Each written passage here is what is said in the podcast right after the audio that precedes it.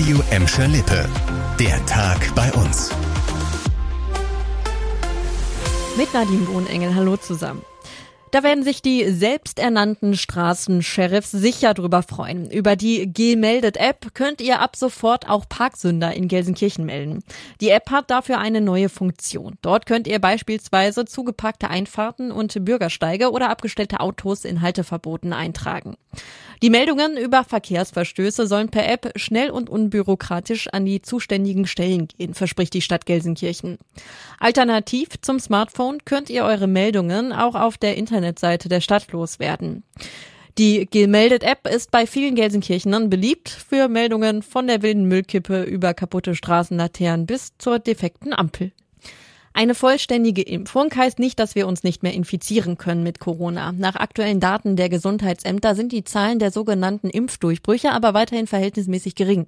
In Gelsenkirchen haben sich bisher 55 von über 165.000 vollständig geimpften Menschen mit Corona angesteckt. In Gladbeck gab es schon 41 Impfdurchbrüche. In Bottrop wird bei den Corona-Zahlen nicht erfasst, ob die Betroffenen geimpft waren oder nicht. Bisher sind in NRW rund 54 Prozent der Menschen vollständig geimpft. Laut dem Robert-Koch-Institut sind vor allem ältere und vorerkrankte Menschen anfällig für einen Impfdurchbruch. Eine Impfung lohnt sich aber trotzdem, denn das Risiko für einen schweren Verlauf sei mit Impfung eher gering. Einen hundertprozentigen Schutz gibt es halt nicht. Trotzdem sei die Impfung laut RKI im Moment das wirksamste Mittel gegen eine Covid-19-Erkrankung. Die Gelsenkirchener Polizei sucht mutmaßliche Brandstifter, die in Ückendorf ein Auto angezündet haben sollen. Zeugen hatten gesehen, wie gegen Mitternacht auf der Dessauer Straße vier Männer einen VW Charan erst einparkten und dann Richtung Ückendorfer Straße verschwanden. Kurze Zeit später kamen sie mit einem Kanister zurück und hantierten damit am Heck des Autos herum.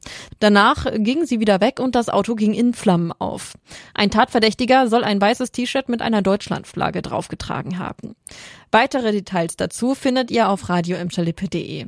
Die Polizei bittet außerdem, den Halter des ausgebrannten Autos mit Herner Kennzeichen sich zu melden.